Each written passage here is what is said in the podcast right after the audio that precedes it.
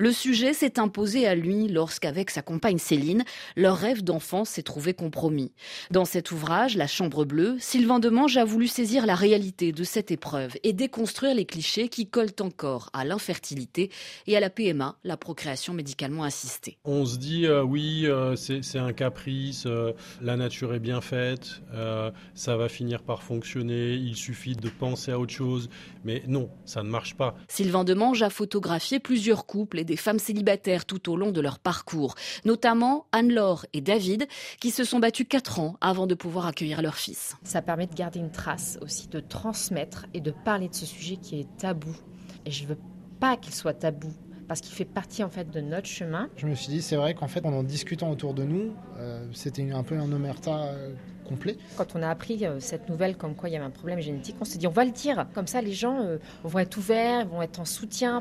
Et en fait, ben, on s'est rendu compte qu'avec le temps, quand même, il y avait toujours cette discrétion, ces regards particuliers à nous rendre tristes, alors que nous, on était toujours positifs face à ce sujet. Quoi. Il y a encore du travail pour briser ce tabou. Virginie Rio s'y attelle avec son collectif BAMP qui accompagne des personnes infertiles. C'est pour cela qu'elle signe la préface de cet ouvrage, La Chambre Bleue, et qu'elle compte sur le grand plan de lutte annoncé pour en priorité informer les Français. Parce que nous, on reçoit des gens qui arrivent euh, dans la trentaine ou dans la quarantaine qui nous disent si j'avais su avant, pourquoi mon gynécologue ne m'a pas dit? Nous, ça fait dix ans qu'on se bat pour que ce sujet-là sorte de l'intimité pour arriver dans la sphère sociétale et que euh, tout le monde ait connaissance. Un combat aussi pour un meilleur accès au parcours de PMA. Trop de Français vont encore à l'étranger. Virginie Rosé a mené une étude sur le sujet pour l'INED, l'Institut d'études démographiques. C'est surtout un sentiment d'injustice. La loi notamment a été votée en 2021 et elle ouvre l'accès aux femmes seules et aux couples de femmes.